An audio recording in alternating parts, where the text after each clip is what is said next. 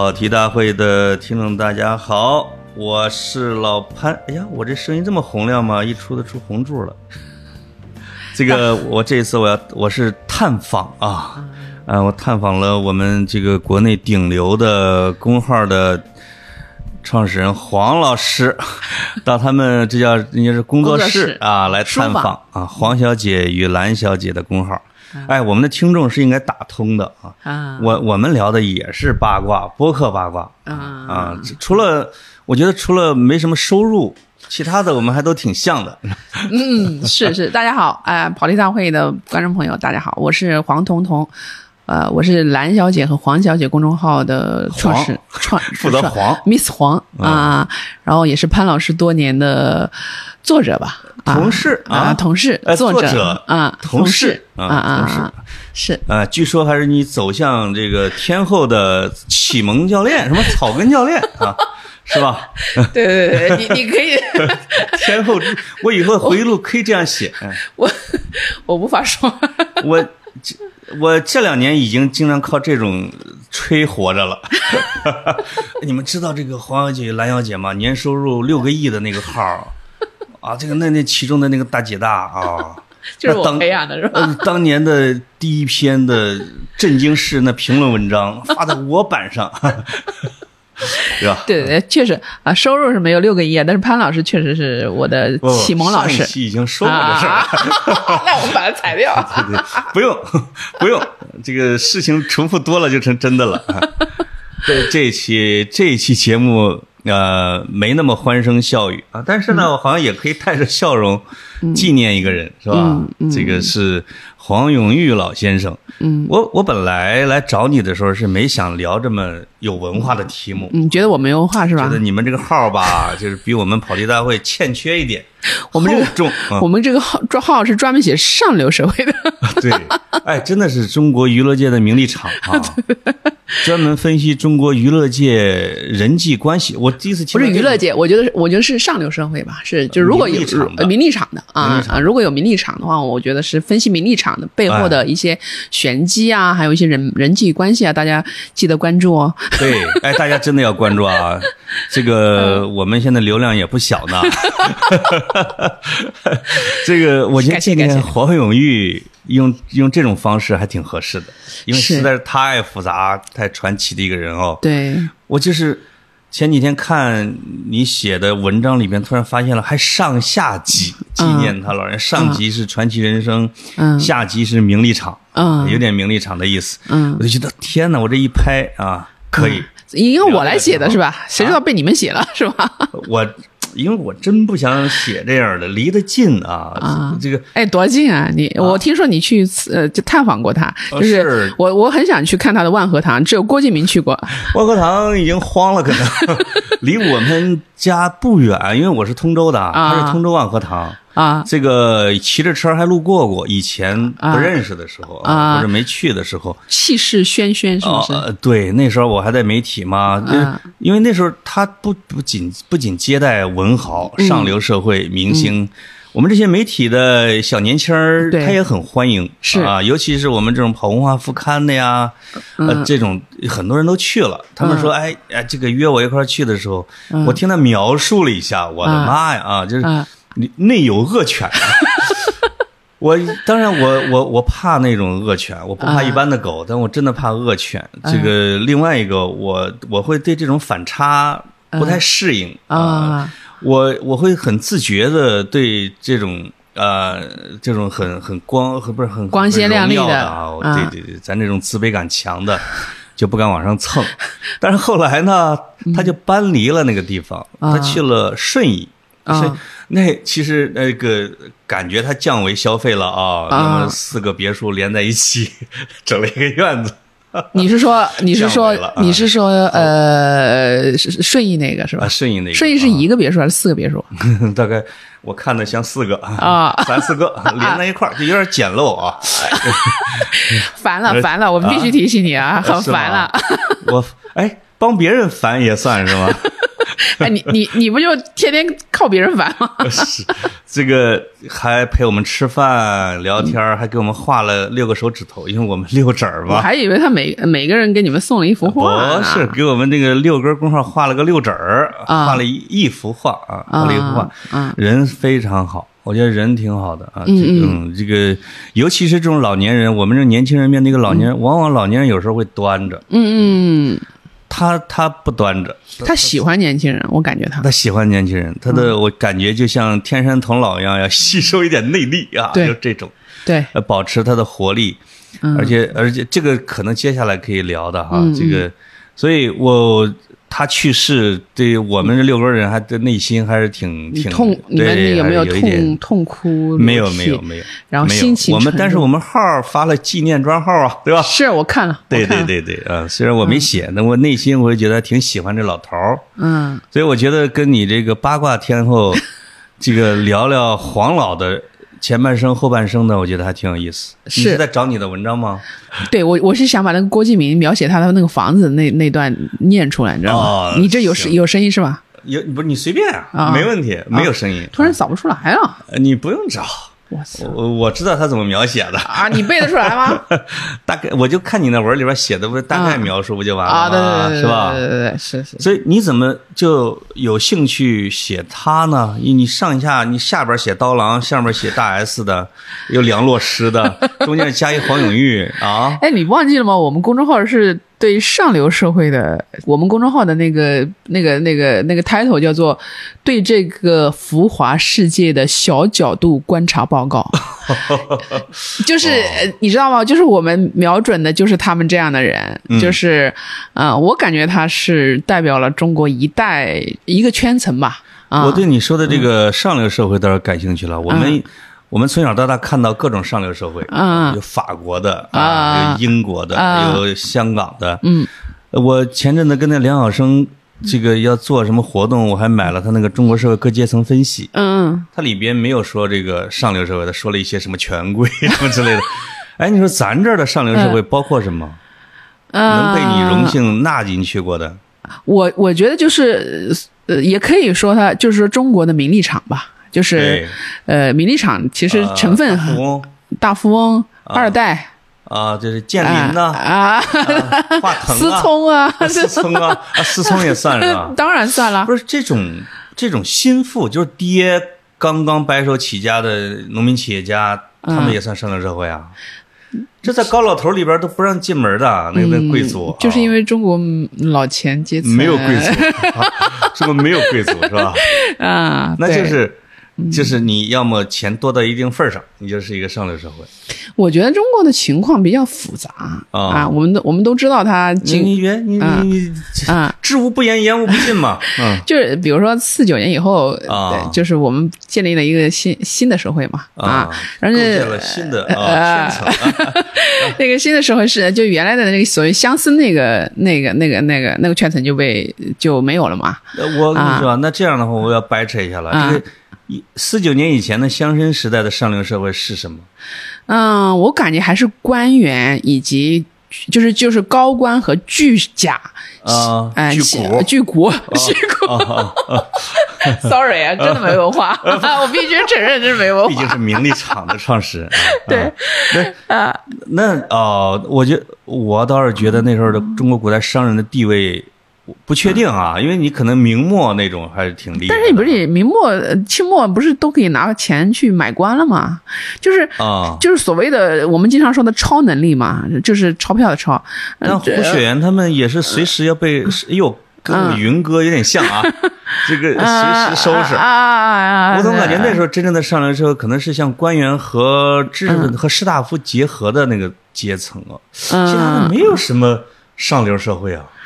啊，但是你你以前是有皇帝的呀，对，对吧？啊那以你以前以前我前段时间去溥仪，去那个是去天津，啊我看到那个溥仪下台之后，去在天津那个他那个园子叫静园，啊就真的很就是它是一个西一个一个西班牙的宅子，嗯然后里面的装修确实你一看就是就是那种很老钱的。如如果是像我们这种 比较喜欢搞装修的人，你就会觉得，哎呦，这个地方很好，那个地方很好。嗯然后包括它的吊顶啊，包括它的护墙啊，都是就是非常老钱的，因为它是一个西班牙风格的一个一个这样的建筑，然后夹杂了一些日式的风格，所以呃，我我这次去天津，我就真正的感觉到在。北洋军阀那个时代，其实是中国是存在着一个一整个上流社会的，哎。就是那些北北洋军阀，那些那些退役的那些官二代，遗老，对对对。啊。你包括那个曹国曹禺，我们觉得他是专门写革命，呃就是那个文章的。对，他爸爸是黎黎元洪的秘书，哦。然后赚了钱，然后在天津买了房子当寓工，当寓所谓的就是那个时候的人是有退路的，就是所谓的寓工，就是多买一些房子，然后出租，是不是啊？对啊，然后一整一整个第五大道全是那种好房子，就是那种呃，就是别墅啊什么的。嗯，还是政界退下来的，对你比如说张爱玲，为什么她呃晚年她要写张学良？嗯，就是因为她家离张学良家，就是她从她家的窗台可以看到张学良家的窗台，哎呦，所以他，所以你想啊，就是那在天津的那个时代的时候，你就可以想，哦，原来这些人全部都是其实是住在一起的。张爱玲看张学良也是个土老帽，觉得肯定不是上流社会的，没有没有啊没有没有，嗯呃，我觉得我觉得就是说小，就是他张爱玲可能那时候还很小，但是你想，他从他的院子可以看到张学良家的院子，张学良又这么传奇，所以他为什么到了那个年中年的时候一定。就是心心念念想要写他那个小说啊，哦。就是就是因为你其实是其其实张爱玲是一个一定要有现实依托才能够写东西的人，对，所以呢，他才会说啊、一定要写这个少帅，因为那个那个时候少帅多风流倜傥啊，可能对对他造成了一个不可磨灭的一个印象吧。看来啊，就是那个时候，就是你要么是官僚官僚的周边，是吧？对对对对对，呃或者是造反的啊，就是你打下来江山的那些人，啊还有遗老遗少，啊，基本上是围绕着朝廷的这一群，这个这个这个群落。对，因为因为中国的传统就是以权力为核心嘛。对啊，那时候的纯商人也是啊，因为我们嗯看一些小说里边去描摹那些顶级商人的嗯奢奢华程度，对。超过那些大官的啊。其实，其实我认为顶级商人是顶级人精，嗯就好像李嘉诚一样，啊，呃，就是他人精到什么程度？就是说，他参加一个饭局，他哪怕你是在旁边的一个很小的小角色，他都能记住你的名字，就是、哦就是就是他细心到这种程度了，而且也这也是一种天分嘛。对，而且我觉得顶级商人一定是会非常注意跟这个权力是搞好关系的啊哎，，那就是这一整套的呗，是吧？啊，那所以行了，我们分析四九年以前分析的挺到位啊，基本上现在好像也大差不差。啊 这你说了。那黄永玉就是代表着文人的那个上流社会，是吗？或哦。者或者叫艺术家，或者艺术家吧。家跟商业结合，其实，其实艺术家在这样的社会占据着一个比较，呃，名利场嘛，就是如果他非常有名儿，你比如沈从文啊，黄永玉当然很有钱，这个就是名气，其实就是说，就是说我们说权力、名气、啊。钱，啊，这是三足鼎立的，就是在、哎在上流社会，是不是？哎不一定有鼎立，至少是个三角。啊对，比如说，呃，为什么有些富人一定要去结交有名望的人？呃对，就是嗯有名的画家、有名的作家，嗯，就是因为名气带给他的那种、那种、那种虚荣、那种、那种、那种满足，其实也是另外一种满足。哎呀，啊，我跟黄老师聊的啊，这是罗刹海市啊，这我们跟沈这个黄永玉老师没有关系。这个，因为他他确实是一个顶级的艺术家、顶级的文人和传奇的人物，那当然是上流社会。所以我刚才是故意的啊采访黄老师。嗯，那那黄永玉他小时候的事儿，你觉得传奇吗？我觉得就很像，就是就是湖南男人的发迹史吧。哎哎哎，这个黄彤彤是湖南湘潭人是吧？呃，湘乡下人。湘乡人，我我其实离我们那个地方离就是是曾国藩的，就是就是故乡嘛。我我曾我香香，他叫对对对呃，我以为叫 就是叫曾国藩叫曾香香，我以为是是真杀曾剃头吧？啊，曾剃头，但是啊他有个叫曾香香，因为说到他的故乡的嘛。对。对对对对对，是的，乡乡。那你们属于湘潭吗？嗯，其实我们以前我感觉就是说，从古在古代好像湘乡其实还就自古是属于湘潭的，但是但是有一段时间它就划分为怀化了，就是它哦其实还有双峰，就是它是一个界别。对，呃，在湖南的那个鄙视链里面呢，就是湘潭人是不大看得起湘乡人的，因为湘乡人说话说说是牛牛，我们说就湘潭人会说湘乡人说说话是牛嗯，哦就是哦，因为他老说嗯嗯，就是我 我，就就像牛说话一样对，啊，像牛说话一样。哦然后呢，怀化又是更乡下的。那你说到湘西，在湖整个湖南的这个人的这种。这种这种这种鄙鄙视链里面，湘西是更为乡下的一个地方。听说过湘西吗？呃，听过，就是就是等于你你你会觉得啊，就是就是湖南这个地方它，它比如说长沙是省府，对，然后再是什么湘潭啊、株洲啊，就是这些呃就是县城，对然后再下去就是什么呃怀化怀化呀这些，就是越你你会觉得湘西是山里的山里了，就是说山里。哦就山里是不发达的嘛，到了湘西就是山里的山里了。那个时候的凤凰还没出名儿哈。对，那个时候没出名，所以我感觉就是就是，你知道湖南有一种传统啊，湖南男人就是当你的这个是一无所有的时候，你可以想象嘛，一个一个男孩子啊，我儿子十八岁，我都不敢让他一个人出门儿，但是但是哦比如说你像你像黄永玉也好，沈从文也好，都是十二三岁就出来了。那个时候因为太穷太一无所有，所以我生了这么多孩子，我把这些孩子放出去，只要有一个就是闯闯出来了，成功了，那我整个家庭就得救了。我觉得这是一种生存策略吧。在这儿就要补一下黄永玉的经历啊，呃这个叫湖南凤凰人，现在叫凤凰人啊，嗯是著名作家沈从文的表侄儿。嗯。啊，这个他们两家关系确实是非常密切的。我也嗯听这个黄永玉的书里边写过啊，就是嗯这是这沈从文是他爹的恨不得婚姻介绍人那种的啊，代写情书的啊、嗯。啊，代写情书的，所以他们俩有类似的经历，小学都没上完、嗯。啊。然后呢，两个人好像在闯荡文坛和艺坛的路子，嗯。也有异曲同工之妙，不走正常路、啊，是吧？啊，对，都是因为沈靠天分，靠自己的天分。沈从文到北京的时候，要不是胡适他们这些给罩着，吃饭都不行啊。是，但是也是因为有天分，就是有才华，别人才会罩着你啊是，啊！刚才你说了啊，他们从小，你沈从文大概十二三岁就出来当兵，嗯，呃，当地方武装啊什么之类的，就见了很多的潇潇啊，啊，就是，对吧？翠翠，对，有有湘女潇潇，啊 有潇潇，有翠翠啊，啊还有各种城防头子。啊那黄永玉呢？那经历，呃，跟他也差不太多，我觉得。但是他主要嗯是、他上学上的，他说他说上了六读了六年什么之类的。我有一次，我他好像是去厦门集美读了，就是跟他一个什么亲戚，然后读书就一直留级，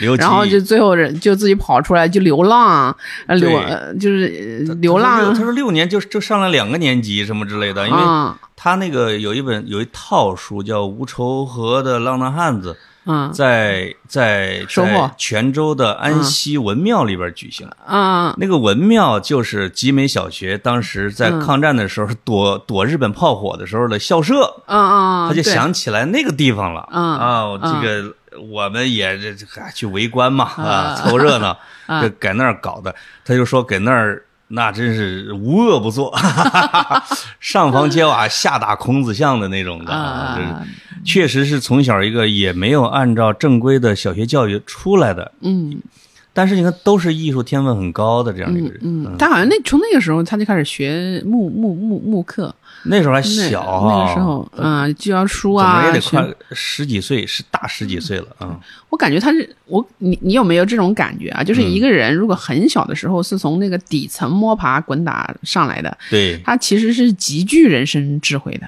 啊，就是啊，就是因为你你想这么小的小孩要在这这个泥泞里面爬呀爬上来，他一定是要眼睛眉毛动，就是要非常机灵的啊。这是湖南俗话嘛，眼睛眉毛对对对，动。湖南人最评价一个人最高的呃最高的话就是灵泛，哦，嗯、就是这个人很灵泛。哦，就灵泛就是是就是怎么说呢？就是一扫一眼就知道其中关节、哦啊，然后脑筋活哈，脑筋活，然后嗯。活络，而且会上呃会张罗会张对啊。会张罗啊，对，所以所以我觉得他就是属于湖南男人里面那种超级灵泛的。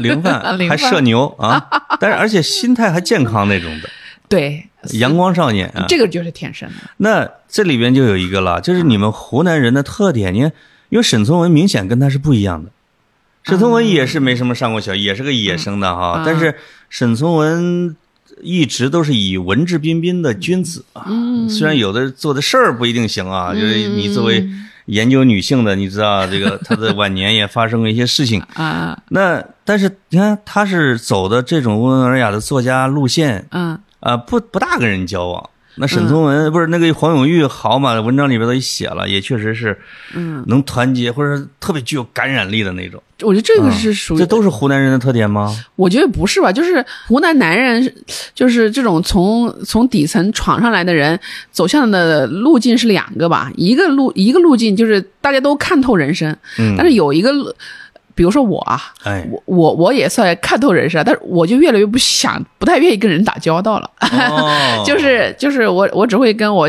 比较信赖的人啊，就是哦打交道，但我我就是我会会把自己关起来。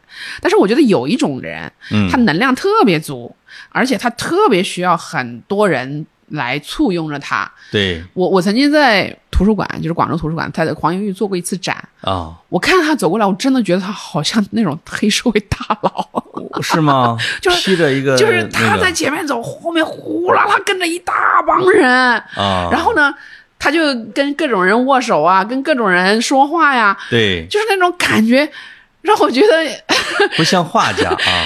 就是很像啊，就是大哥来了啊，那哎，这种是不是你们这个，比如说混好了以后的湖南男人的那个啊，他？啊，对对对，他你你不觉得每个呃，就是有一种男的，他混好了之后，他就喜欢这种场面嘛？就是我就喜欢大场面，因为有那么多人来朝朝拜我，对有那么多人来来为了我而来，他就、啊他喜欢那种，甚至有些人是靠在靠着在这种场合里面，他才能够吸取能量的。哎，这是啊典型的名利场的一种感觉了啊。啊，对，所以我觉得就是，呃，就是我觉得是他们俩同样是，呃就是状态差不多，但是两个人的性格可能不一样。我我觉得黄永玉属于那种能量特别特别强的，精力无穷。啊对你知道他八十多岁的时候啊，嗯他能就你这个桌子还挺高的吧？啊啊他摁着这桌角，从这边能直接蹦到这边，啊！他会武术。我就是黄黄永玉是自己在这个江湖上学会了太多的谋生的本领。对对对八十多岁是可以还倒立的，啊！所以我说人矮他是有好处的七八十的时候，他可以弄一根柱子让自己九十度那种啊，那那就说明他肌肉很他很他他会确实是会武术嗯啊，会武术，可能在那样的上蹿下跳。可能在那样的流浪的时代啊，或者是怎么样，他可能真的是需要一些武防身的那个东西。哎，对呀、湖南人学武他是乱世的呀。湖南人学武武是、是很常见的。我一个舅舅，哦，就是 就是练武的，是练武的就从小学的，就是订那个什么武林杂志，哦每天在家里呼呼的打拳。我爸也是练武的也练武啊，但就是他们。不是那种武林高手，但是他们都会拳拳脚功夫。这个确实嗯看来你们这个叫什叫什么？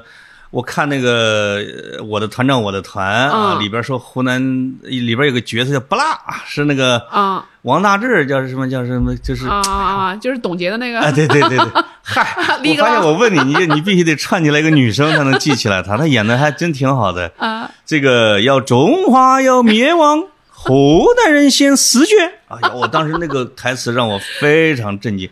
但湖南人是有激情的湖南人保卫家乡和保卫国家的那种状态啊，啊跟他的这种嗯习武、啊！爱打爱斗和啊。乡村械斗肯定有关系，是吧？对对对对，嗯。就是普通家庭总有了一两个习武的，我觉得这也是很就是在乡村里面啊，对。就也不是那种什么家庭，就是非常普通的家庭，都有几个是习武的。啊这个是嗯。好像我觉得这可能家族长也得安排的，你要不然这个家族受欺负。对对对，可能嗯是那时候那时候香丁啊、蒸水啊这些都需要人会武功啊，这些我我我想大概是这样。这个，所以你别看沈从文文质彬彬的，我相信嗯他应该也是会武术的啊。嗯，要不然他在部队里当兵，呃，当那文书，呃 总得啊会两手。会，因为他们俩还有一个共同点，就生命力真的极其顽强挺倔强的啊，倔强是有一个啊。但是你比如沈从文说，我就不写了，是吧？我从此后半生不写了，我去研究别的去了。嗯我就搞文物。我觉得一个是生命力顽强的一个标志，因为很多人是，嗯，傅雷老师，对对对，老舍老师，对，这太多了，弄不成了啊。嗯沈从文说，我就直接，你你不是骂我吗？是吧？资产阶级的发走狗，我我就不发，我就不发了，我就嗯，完全改行，这很狠的，其实是有个狠劲儿。是，而且他们度过了那些那些非常艰难的岁月之后，你看黄永玉是不不愣愣的，这个艺术啊、人生啊都开了挂了。这里这里边李路是名利名利场的李路，就是嗯虽然我对他真的很尊敬，但是我嗯。我觉得我们也可以分析，嗯。这个跟香港这个地方有特别大的关系。我觉嗯得嗯嗯嗯，他好像有一段时间想移居香港嘛。他不是人家是不是说想移，人家家也在那边啊。啊，对他现在两多年在那儿工作对，他的孩子是儿子对，主要在那边。嗯那我我是觉得什么呢？就是香港这个地方的商业明灯啊，嗯，黄永玉是中国所有的艺术家里边最早商业化的，最早商业化。他嗯他最早商业化是因为他本身就在那儿生活，之前就是他一九五三年之前是搁那儿干活儿工作的，嗯，嗯只干只只好像在香港只待了两一年多还是三年，够了，呃不不太不太多时够，了啊！就是就是他会了解这个商业社会，或者这个商业他在那个商业社会是有人脉的。对。他在他在回大陆之前，在那儿开过画展，这你就想对对对，能在香港开画展，那个商业的地方就就已经跟商业之前就接了头了的，是吧？对，而且他在他在香港那样的地方生活过呢，他就因为香在香港当文人是非常非常穷的，就是你纵览香港所有的文人，唯一的一个挣了钱的就是金庸，包括倪匡都没挣到钱。我那我那我正好这儿问你一下，我还好奇呢，啊。倪匡穷吗？倪匡早年是挣了不少钱，但是呢，霍霍了。呃，，对他也不是他有一半钱用来自己花嘛，他不是很那时候很喜欢交女朋友上夜总会嘛，他就把他的钱都花掉了，然后另外一半钱呢就留给了他太太，然后呢。哦，就是后来他跑到了那个美国去了啊嗯呃，旧金山生活了一段时间。后来回来的时候，他们好像是买了一个买了一个房子，我我我我我不不记得我准不准确，好像在铜锣湾买了一个房子。那一这个房子给都告诉你了，我觉得。没没没，这个房子很小，小到他经常开玩笑说我在家里不会跌倒，因为我手一扶 就 这香港的房子啊，就是香港房子，因为香港的房房子我觉得很贵很那个面积贵。也得一两千万，但是说明他不是一个富人，是吧？对，就是说，在香港能住上那样的房子，就是在在在闹市中心，确实是，就是香港不是说百尺就是千尺豪宅吗？千尺豪宅在我们看来，其实就是一百平米，是，就那个那个，所以呢，就是说我我后来也采访过一些香港的这个这个专栏作家什么的，有一个专栏作家跟我说过，他一天要写两万多字。我那个时候他说才能养呃 养家糊口，写二十多个专栏，每一个每一个专栏大概是五百字吧。天哪！就那个时代的文人是非常非常惨的，唯一一个真正是就是靠写作赚了大钱，以及过上了富豪生活的，就是金庸了。所以后来金庸晚年的时候，不是老请他们出去旅游吗？对，这就为了救济他们哈。就是就是因为大家的钱那个财富的那个差距实在是太大了是，啊、所以但好在金庸脾气好，感觉不 这不是你人不会用气势压人啊。人也是要人玩的。对，我我曾经听、哦我曾经听过一个富富商说，他说我为什么要帮助我身边的人一起致富？对他说因为我需要 需要朋友是吧？对我需要朋友，我如果跟他们一起就是赚钱，我就我就有很多朋友玩但是如果只有你一个人，连发小们都纷纷而去了。对对对对对，嗯所以就是真正明智的有钱人，他是会把自己身边一一一浪子人，就是哎一起带上去的。小时候玩的好的，你至少不能阶层差距过大。是，要不然别人不跟你玩。所以，所以黄老师现在这么孤独是有原因的。我可不孤独，我朋友多着呢。呃，那还有那个，哎我们说回就是哦，说黄沾，呃我好奇啊黄沾穷不穷啊？穷。穷啊，穷多穷啊！呃，他有一段时间，他不是跟那个倪艳妮分手了吗？对，然后，呃，就是因为他拍电影，把这个钱都花光了，自己投资啊，，对，那个时候，所以倪艳妮为什么要跟他分手，就是因为他没钱嘛。太穷了，这也。对，当当然。不是，他就演出里在里边演个猥琐男也就罢了，啊、你那个你自己投什么资啊？你你就跟相家似的，是是是，所以所以文人啊文人嘛。嗯。后来他不是他娶了那个他的一个秘书嘛，两个呃，倪艳宁就气就气在这一点，就是觉得，呃，我又养着你，我你又住着我的房子，硬 吃，对，啊你还找我的秘书，他找的是林燕妮的秘书，对，就是林艳妮的秘书，所以就黄黄老师呢，这这个渣是自己承认的啊啊！对，然后所以黄沾后来我不是说他黄老师，黄沾沾老师啊，所以后来黄沾呃有一段时间，就是他写词，别人都不找他写词了，都找林夕写词了。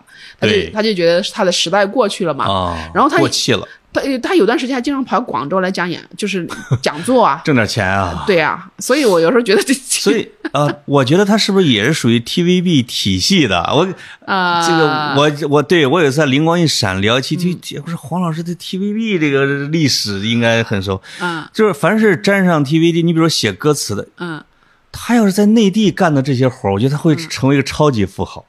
他怎么可能他写那那么多歌词，嗯又出那像布文集啊，有很多那种书，还做电视节目，嗯哦，最后啥也没落下来。这是因为文人穷啊，就是你如果靠写专栏、哦靠上节目，你可能只能得到一个中产的这个位置，就是手停口停。我们我们我们广东人说的就是哦手停口停，就是什么叫手停口停？就是你不写了就就没钱了。就没钱，哦 你要干活儿才有才有收入关键。他们的消费还不低，呃，毕竟你在那个圈层嘛，往来都是上流，是吧？对对对对对，所以那个时候黄林燕妮就笑话黄沾嘛，说他拍那个赌王的马屁，啊。他说我都不知道有些人为什么老是去拍有钱人的马屁，以为拍有钱人的马屁就能赚到钱，就就就是。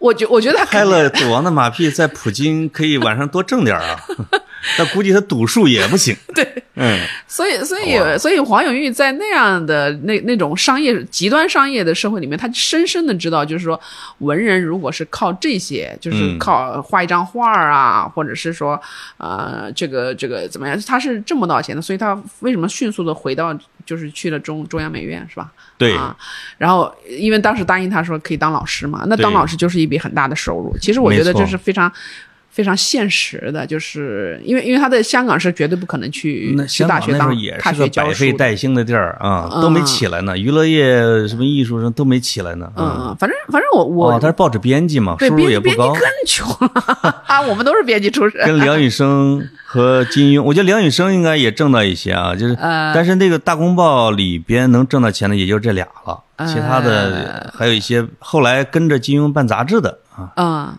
胡居人啊，好像以前也也大公报待过的，就是我觉嗯。得金庸主要是因为他后来卖影视版权挣的钱，还有明报确实也挣钱，明报转一手也是挣了钱，所以他买了，他也买了一个大那个那个大豪宅嘛。我还我还看过他那个墨尔本的那个豪宅，真的 真的很漂亮，大是吧？真的很漂亮。哎，你真的是个八卦，你还跑墨专门去 我不是？不是墨尔本，我是我是在网上看的。啊，网上看的。然后我说：“哎呀，天哪，这房子实在太好了！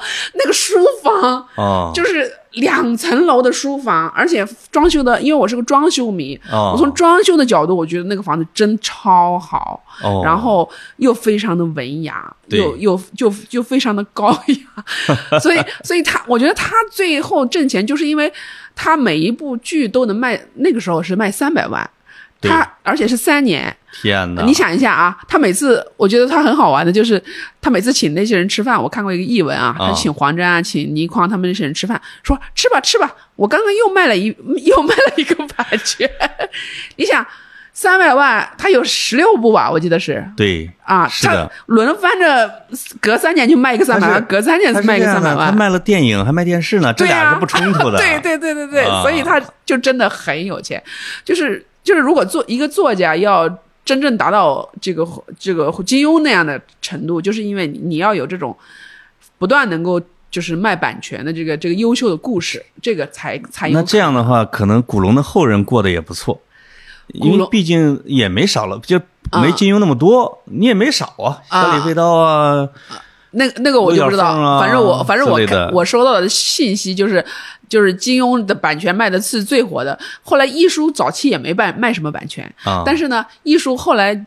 呃最近这段时间不是中国也进入了那个就是那个呃都市化进程嘛，对，然后他的一些都市小说对啊都市小说又开始卖权卖卖版权了，也是我我听人说啊，以前也是三百万一个，然后现在不知道涨有没有涨到一千万，反正我觉得那他就是比他哥有钱啊。他就坐在那儿收钱，所以我觉得他还是有点老做内容，你看做内容是有用的啊浮。所以写专栏是没没钱赚的，就是但是写小说是是有可能。为什么我们聊这种香港的商业环境？是因为黄永玉老师，我发现了影响他人生的几个地儿，嗯。当然是你们湖南人的环境啊。嗯凤凰那个环境显然是很诡异的一个环境，是是。是吧？那种各种少数民族的风情啊，那种社会事项啊，鬼鬼啊，让写文学、啊搞艺术的人嗯。天然的就不费劲儿，对对对，而且美那个地方超美超美。啊，另外一个呢，就是他的这种在在这种动荡的社会，这是他全经历了的。生存啊，他在江湖漂流啊，对对对，这个无江湖智慧头河的浪荡汉子啊。都写多少本了？他写了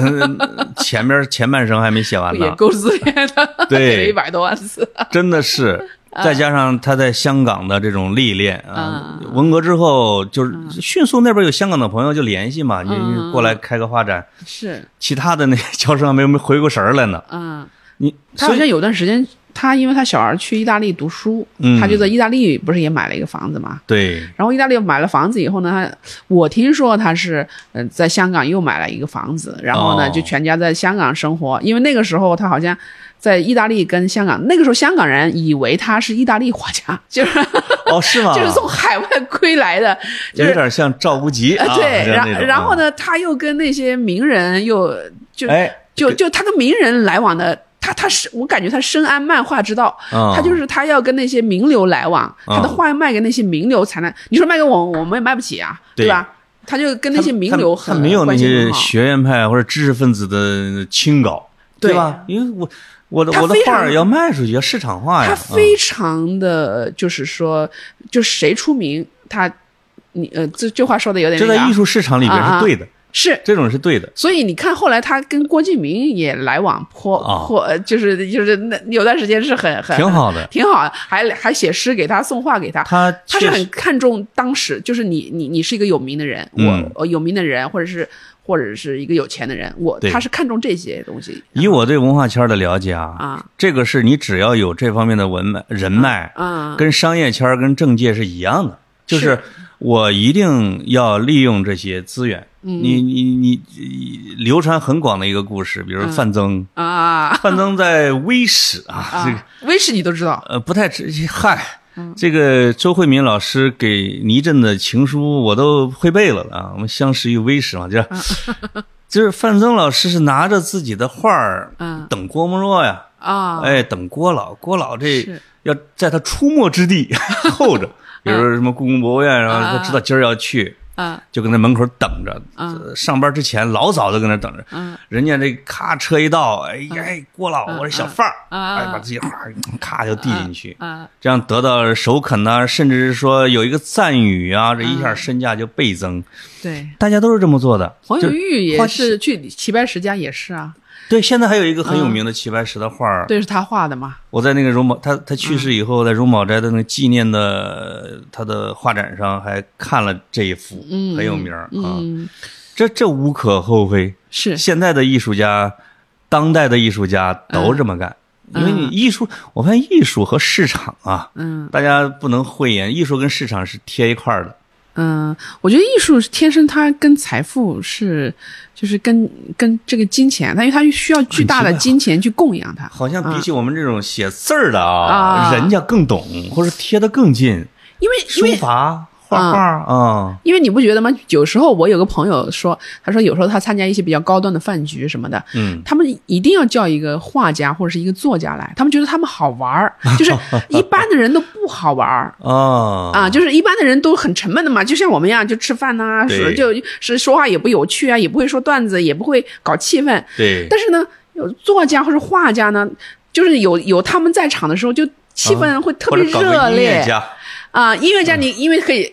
可以呃，呃可以唱歌啊！我就是我我也参加过这样的饭局，就是啊突然吃到一半儿，然后说小刘唱个歌吧，哇，这像旧社会啊你有啊！没有参加过这种饭局？我们都是女高音歌唱家，然后坐在那里唱歌。啊，我们不是这场子，你这是贵族沙龙啊！哎，没有没有，偶尔偶尔。我们那都是这种，就是要么就是在彝族小饭馆请你请你去的那些人是不是也是这个目的我？去去的都是我们没钱，就是自己扛个木吉他。啊，小小姑娘，清早起床，提着裤子上茅房，就唱这种下三路歌曲，就之类的啊。嗯啊，你你你那个是有点像那个幽，是吧？幽灵，我们经常说啊。啊，我我是我是觉得挺有意思，就是有时候我我是因为我你知道我是做记者出身嘛的是，啊我比较喜欢观察这些事情。没错因为因为我觉得这种高端饭局，一方面他吃的就是又又很少吧，一般人都不太能吃饱，对一点点东西。然后呢，他选人也非常的讲究，就是嗯说。几个主客，几个陪客，还要有一些场面上的人，比如说艺术家或者是画家。我我我觉得我他们为什么请我，就是哦可能觉得哎，你你是代表哎哪一方？作家，啊，作家 就。就就，但是我这个作家很不称职，啊因为我不会说段子。但是我我觉得我看了以后，我我能琢磨出他来，其实他们就是为了为了开心，那那嗯最后是为了陪衬，或者说为了让谁开心大家都开心，就是吃饭开心，是啊是？我以为让男主或者女主开心的，一定是有一个主客嘛主客最厉害的那个人啊。对对对对，对他可能是个老板啊之类的啊啊。啊，对，是这个，这当然这也你看，我发现嗯了，我我想聊艺术，黄老师都是聊名利。黄永玉老师是一个艺术家啊，是就是我我刚才为什么要盘他的经历呢？是因为我发现他画的画有一个特点，嗯没有枯竭。你在文章里面也说了，他他没有说文思枯竭的现象。嗯他少年版画，后来又画水粉、水彩、油画、木刻，一一通整，还阿诗玛、猴票是吧？就是还给酒鬼设计瓶子。我觉得这个就真的是跟没有受过特别严格的教育，扑啦扑啦的这种野生的状态有关系，没有什么太大的规范能束缚他。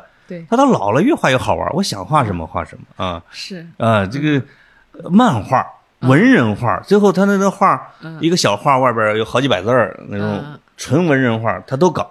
我听说，就是说，有一些所谓的评论家啊，会嗯觉得他的画的艺术性不高，因为他近乎版画，啊。就是他的画，你看他的荷花，那是他的啊底子吧？对，啊但是你逮不住他太有名，你知道吗？他的画、嗯。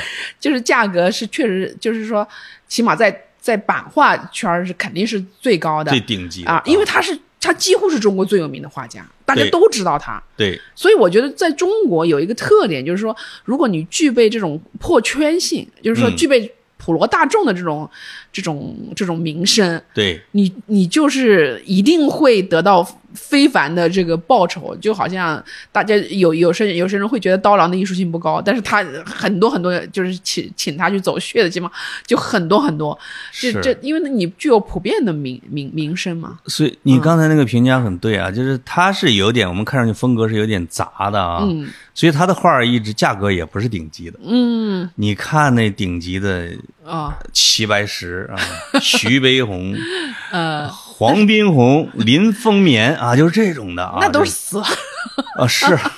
活着的，对，活着的也还算高吧？活着的价格曾经比他高的，像张小刚、岳敏君，那是那是当代有点有点不正常的时候，呃就是当代艺术最火的时候。，对对对对啊对，他呃算是他是有蔡国强啊，对对对，他们是当代放一个炮仗两个亿啊那种的啊，他们是另外一个走国际路子的啊，他们走国际路子的，嗯。所以他的特点是多呀，他的风格多样啊。哎呀，我、嗯我听说谁到他们家去，只要是稍微贵是贵客，他都要送一张画。这是对的。我我我跟你说，就是这我们这写字儿的啊，你约我写篇稿不给稿费，我还啊老老不给你写呢。啊这我们挺磨叽的。啊，真正的画家和书法家是不把自己当成一不把不会给自己的画算钱的。嗯，他不会想我这我送了你五十万块钱，嗯不会的。不会不会，这是就像王羲之嗯啊，米芾、李白，哎呀，我今天肚子疼，没法去了，我给你第一条，人家就收藏了。嗯，他不会把自己的这个字儿当成一个特别呃值钱的一个玩意儿，我觉得他也是。交往啊，他认为这是嗯交往的啊。他他，我觉得他作为一个名画家，他有塑造传奇的这种本能，就比方说，无意识哦啊，我觉得这是一种嗯本能。比方说，呃，别人问他说：“你这个阿诗玛，别人没有给你钱，对吗？对呃，你你为什么不问他要钱呢？”啊，他说：“当时他们就是说，当时他拿拿去用，我就很开心呐、嗯，然后呢，他还说齐白石不是就是说在门口贴了一张纸，就是类似于这种警告的，然后就别人 别人就意往他拿思就是说，啊。哦，就是说，凡是来免费索画的啊，对对对意思就是就免进，啊对对，就然然后人家把他偷走了，他自己那个万和堂不是也写了一个什么一个亭子，然后就被拿走了。后来他干脆就画在这石刻上面，对，然后我觉得他自己有有意识的，就是说他认为嗯画家是有一些名人意识的，是就是他，我觉得他是有意识的在塑造自己的这种，在自己的传奇上面。嗯就是真性情啊，所谓的真性情啊，所谓的呃什么五花马，什么千金裘，呼儿呃什么呃将出换美酒将出换美酒，就这种洒脱的性情，这种艺术家的这种这种激情，也许他天生就是这性格呢，他真的是一个社牛，也许就是好热闹。嗯，还有他的时代啊，我觉得嗯有一定的关系是什么呢？有时候，比如说别的文人提起他，或者说世间的人提起他的时候，觉得他不该这么有钱，因为我们认为传统的画家应该像八大山人那种的啊，穷的要死，穷的跟那河杆儿似的啊，就是要要像徐文长那种拿锥子扛扛扎耳朵啊呃，最后穷困而死。啊，他实际上赶上的年代是全世界的艺术市场大繁荣时期。对，对而他是我们的中国的当代艺术家里边最早进入了这个市场体系的。对对香港虽然不是说纯国际，但是香港也是这一部分呢，它是桥头堡，对。所以啊而且他视野广。你说他又去香港，又去意大利的，对对对。他实际上就进入了整个的，呃有点像毕加索呀、嗯达利呀，就是因为那些人活着的时候就巨有钱，对对那种状态。是个世界性的声誉吧？啊，我记得什么张大千还跟嗯。毕加索，还是跟他们还一块儿探访。探访。啊啊啊！张张大千那时候虽然没他有钱，已经也很有钱了，就知道自己的市场是。在哪儿。是。感觉呢，他就是黄永玉是他的机缘也不错，他的艺术天分也不错，他的眼光也不错，对对啊是的，成就了。嗯，而且他精力实在是 也太旺盛，我觉得这个。啊旺盛，啊，就是或者说他真的太爱玩了。他太勤快了，你不觉得吗？他啊他自己不是接受采访的时候说，他们基本上都在画画，画就是到七八十岁还画七八个小时，就是是就是就是爱这个，是没办法。我跟啊你说，自惭形秽。就我们这身子骨啊，现在就干不动了，已经。确实是他老人家嗯八十多岁还踩着梯子啊、升降机啊，或者歘那种四五米的画呢，跟那儿啊。你但是但是画画又不一样，画画真的很快乐。我自己学过了三年的油画，哦就是你画画的时候，好像几个小时，特别是一个下午像一秒钟，因为你沉浸在那里面去了，你那种心流的状态就是喜很愉快欢。啊啊，可能搞音乐、搞画开心画的，嗯，是不是比写小说的要幸福啊？我觉得写小说有时候也会这也会很快乐，就是你写的顺的时候对啊，就是他他就是也像写了三个小时，好像一个一秒钟一样，就是哦那、那段时间就流逝的就变成那那种快乐了啊。也是啊可能你还没有找到这种。没有，没写过小说，写的文都是憋出来的啊。就是大家有时候会认为啊，就是要像这个梵高那样啊，啊。这个一辈子卖出两幅，你才是伟大的画家。是是。实际上，在二战以后，这个叫什么成平世界，嗯。所有的一切都要以商品的价格去论的时候，嗯。而且艺术品作为里边硬通货一直在做的时候，嗯。艺术家们真的是其中的一环。对 啊，对。就是其中的一环，也就是你的名利场中的一环，中外都一样啊。对，就是就是到了顶级圈层，那些顶级财富它需要承载体。我认为就是嗯那些顶级的奢侈品，包括那些表就几百万一只的，啊，还有这所以画也可以归到奢奢侈品里对，面当然了，的就是啊它是带有金融属性的，哦，它是带有金融，属性的。哎，所以有时候你有时候呃有一些巨富，他金钱他，对啊、所以你看那个啊张伯驹嘛，就民国四公子，啊啊啊家都穷成那样了，啊这个恨不得房子都没了，这个。手里边放着李白的字儿、王羲之的画儿，好嘛，这个顾恺之的或者一群啊，是，嗯，也就是几十幅国宝吧。那那个确实是国宝啊。对，就是财，就是我觉得是顶级圈层的财富积淀的一种形式吧。他们有很多类型，嗯，房产，呃，就是古董字画，古董和字画，对，还有就是高珠啊、还有高珠就是高级珠宝。啊哦，就是 呃，马蒂尔德之心 啊，对对对对对就一个就几百万、几千万，哦。或者一就是一颗石头，就是就是因为你到了顶级圈层，你的财富实在是太巨大了，它需要一些分流，你不可能全部存到银行嘛，没错，你就需要找一些东西，这些东西是可以升值的。那么，那么，那么字画和珠呃字画、古董、珠宝，还有就是房产哦，啊呃就是高级珠宝都是可以升值的。听说张兰还有华谊华谊兄弟的两个老板都喜欢买字画啊，你看现在不是？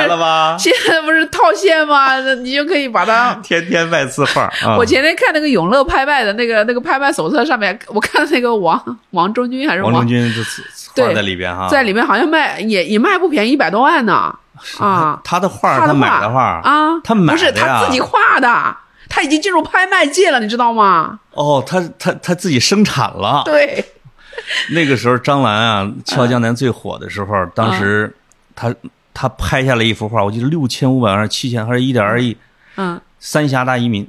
哦，刘晓东的刘晓东的哎啊呦，，当时嗯我觉得这当然是一个非常好的商业策划了。对同时，嗯你会觉得这阔佬，嗯而且愤愤不平，就觉得这么好的一幅画被他妈一个他给买了。嗯，那现在要可能要真拿出去，可能还真翻一番儿，是吧？对呀对呀能储值的。对啊，就是嗯能、能增值的，因为对他们来说，他其实看中的不是画，他是看中的是它的增值潜力，他是把它作为一个金融产品买下来的，嗯我看王健林那个采访，因为他早年老买那个那些画啊，啊，那是大师的画，真的对。对对对对，他说我那些收藏的现在已经都涨了十倍以上了，这个可能是真的啊。当然，他这两年应该能用得上，救急啊。盛世买画，乱世买金。嗯，对吧？但但是我有我我前两天听一个朋友说，乱世买金这这这这这这定律好像是不是也不太行啊？呃现在应该算了。就是前前前两天我一个朋友在说，他说他以前他那个朋友就是几十万几十万买的画，现在几千都没人要了。真的，就是就是你买的艺术品和书法作品，尤其是，而且或者是你是二流以下的啊，嗯，一定要硬通货。对那什么叫硬通？我觉得就是名气了。咱们、就是咱们不是出过一个名单吗？我记得两个月之前说嗯四十个还是几十个不准他作品出国的艺术家，啊，对其中包括像徐悲鸿啊，就这些的这个是硬通货。硬通货，硬通货啊，嗯，其他的啊，你像那种某些画家在墙上一画七十多幅，啊 范老师那种的啊，流水线作业的，你肯定砸手里，肯定要砸手里。是嗯因为他卖他贵的时候卖好贵的，我现我看永乐拍卖上，他最近的几幅都是十几万、三十几万啊啊范爷吗？啊！对啊，范增的，还好像看上去比黄永玉的还卖的贵一点。就是有哦我有一个画册，那这可能是东西多幅啊，哎，小幅东西多，有现在也很多人要出手嘛。对对，嗯哦，这真的跟卖房子是一样的，现在对啊房子都没人要了，现在是啊，你你嗯把它想象是金融产品，你就知道它的这个呃这个操作了啊是啊。哇！我小时候还看到有一幅字儿，有人给我爸送的，啊！姜昆写的，津津乐道。不知道我们家现在还有没有？那时候那时候也是把它当成一个金金融产品的啊，呃行贿工具。传家宝。我不一定是办事儿，可能是好朋友啊哎，你。你你不觉得很有意思吗？就以就是赵忠祥啊，好多人都现在都是，还有刘晓庆，现在都在卖啊字，一千五百块钱一幅。你别这么说，我的同事现在也在，咱们同事也在卖字儿，不要绝了我们文人的路。赵忠祥啊，那是赵忠祥那确实一种特殊心理啊，因为啊已经太有钱了，他还在跟人合影、发祝福或者送字祝福的，对，好像是三千五，我我我我我还真的认真研究过 不光他，就是英超的成名的球员，啊。人家也有一个视频祝福项目，大概最好像一两千美呃 英镑是嗯可以英超顶级球员。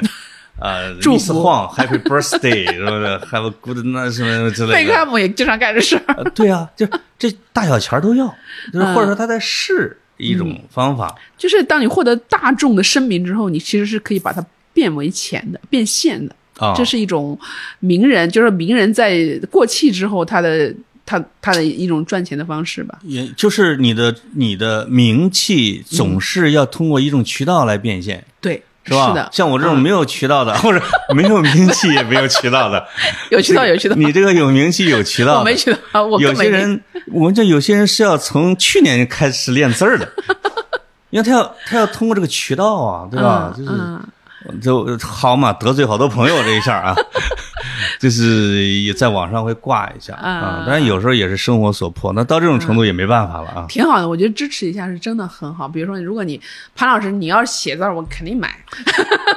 哎，如果真的有人要找我买字儿，我给你画一个那个唐伯虎点秋香里边那个。哎，你今天就给我，你今天就给我写一个小鸡吃虫啊，我可以画那个。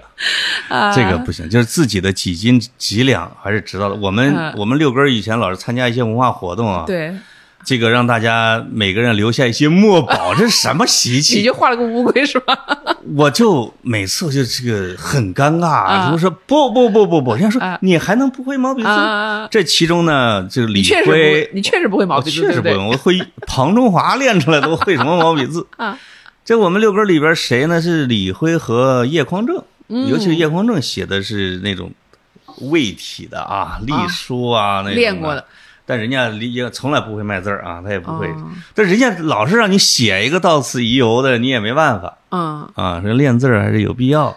我觉得，我觉得就是，嗯，有时候你很喜欢一个人啊，比如说我就有杨钰莹的题词，还有张震的题词。我觉得就是你让一个人写题词，其实就是占有了他生命的几秒钟。这是很珍贵的。如果你很喜欢他的话，就是我觉得这这个是一种链接吧，啊，所以所以这个，比如说，所以你收藏了谁的题词和签名？现在我是我我很我很喜欢的画家都不。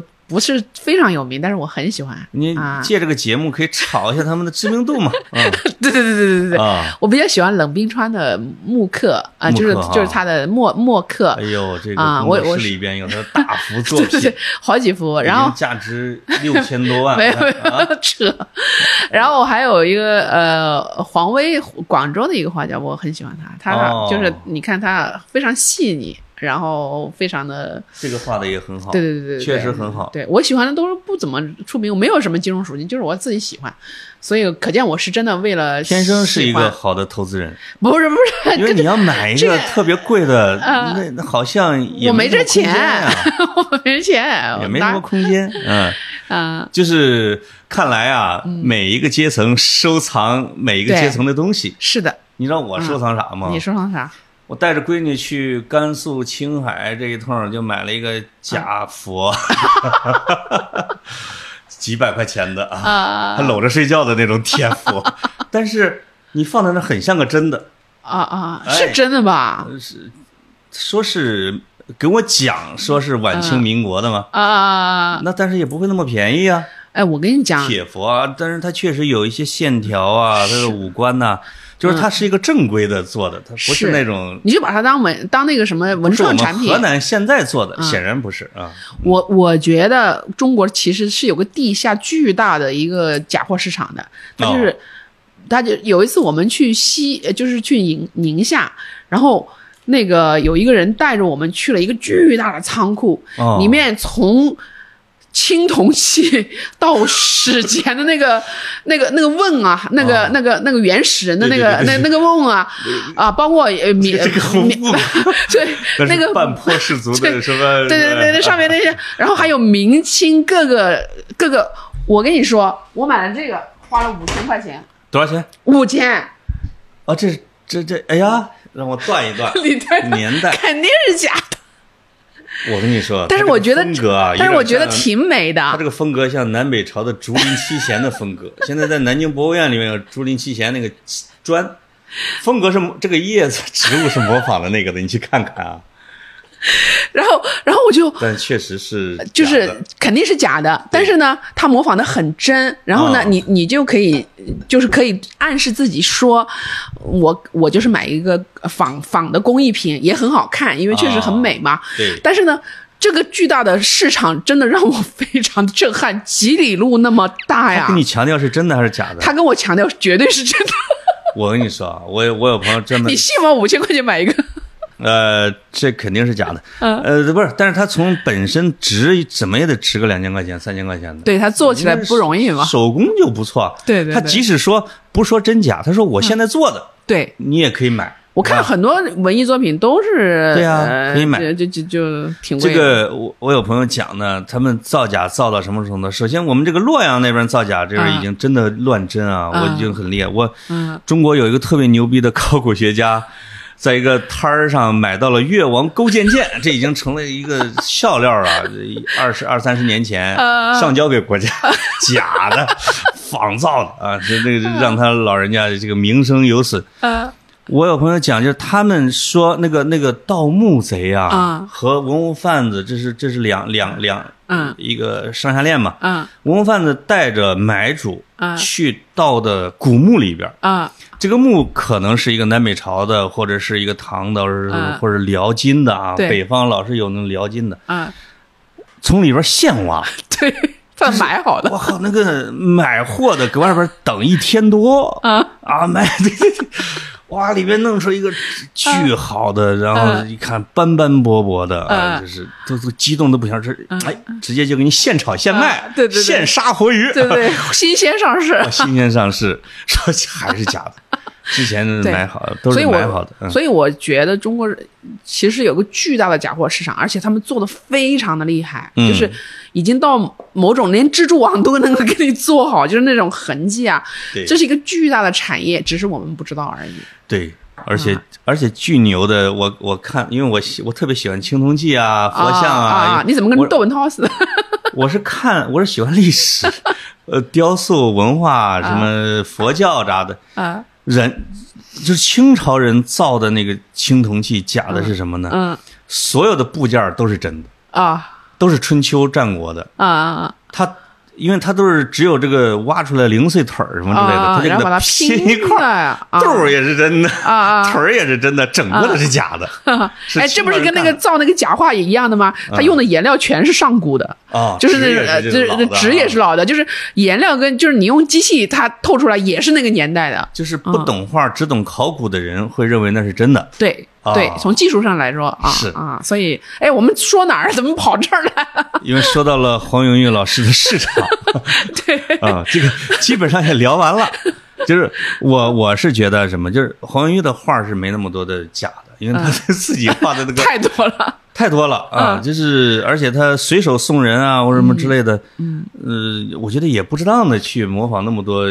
你不真正的你不觉得你不觉得水墨其实是很容易模仿，就是很容易产产出吗？就是、就嗯几笔嘛。啊他就是他到了那八九十的年龄的画的时候，还是有童心的那种画，就是嗯，确实好模仿啊，因为那技法没那么你看他那个。蓝兔，你看他完，他啊最后、最后最后出的那个邮票啊，是不是已经就非常那个当然是引起很大的争议，但是这个显然是他作为一个，嗯，我觉得作为顶级艺术家的啊呃证明。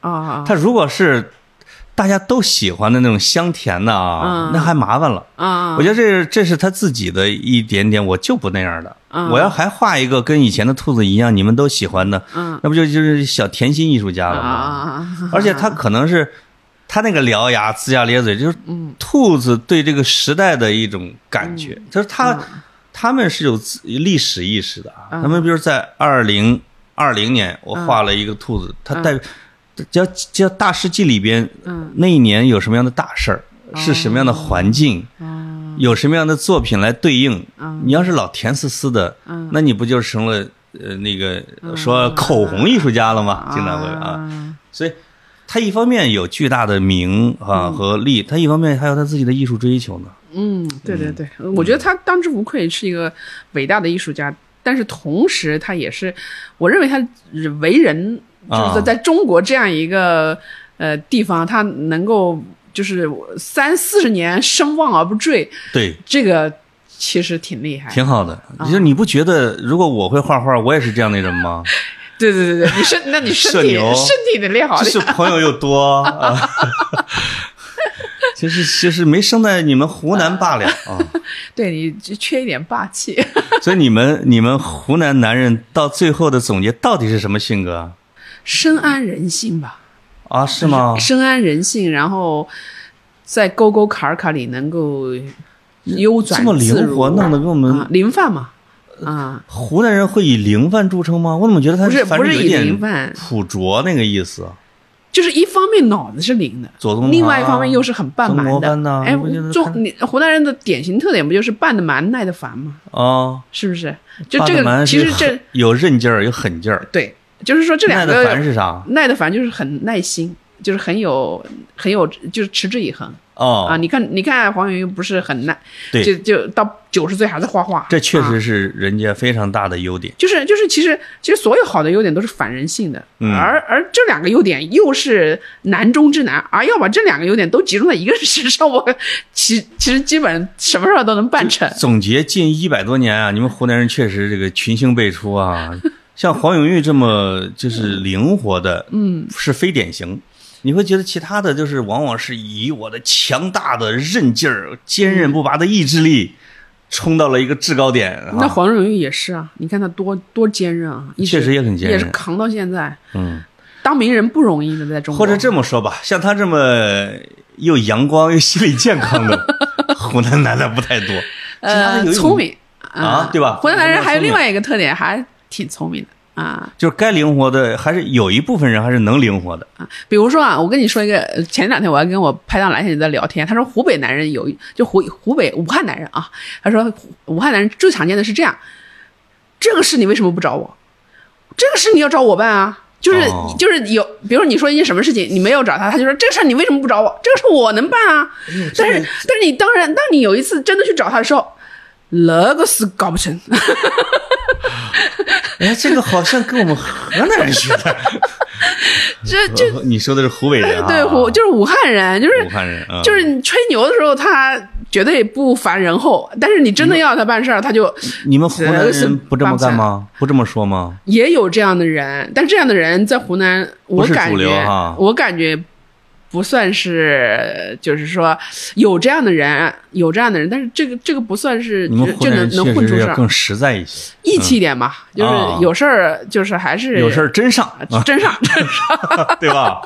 啊。嗯，是是是，从嗯晚清官场里边，你们这个胡林翼、左宗棠、嗯曾国藩之间是怎么互相提携、是。互相救场的？你别看平时打打闹闹的，嗯真正关键时刻，大家还是要是同气连枝，一块儿发财，是比较团结，是吧？湖南人。嗯湖南人比较团结吧。哎呀，天哪！行，我觉得黄云老师就是这么一个乐呵、嘻嘻哈哈的人。我们用这种嘻嘻哈的方式来纪念他，真的挺好的。啊有不公之余，多多原谅啊！因为我们只就是我认为任何一个人都平常人，是啊，如果呃就是他是平常人，就有肯定会有一些平常人的特点。对哎呀，我们说说他的平常人平常话，我觉得挺好。他真的是一个挺可爱的，惹惹年轻人、惹我们喜欢的大师，是吧？是嗯，嗯，敬仰的人嘛。对对对啊而，且真的超有才华，文字真的超棒，是吧？都回来没事一点没有，？我这一个多小时一直往回兜呢啊。这个那些听到节目的人不会打我，哎，好，好谢谢，谢谢谢谢潘老师。哎，谢谢你啊。嗯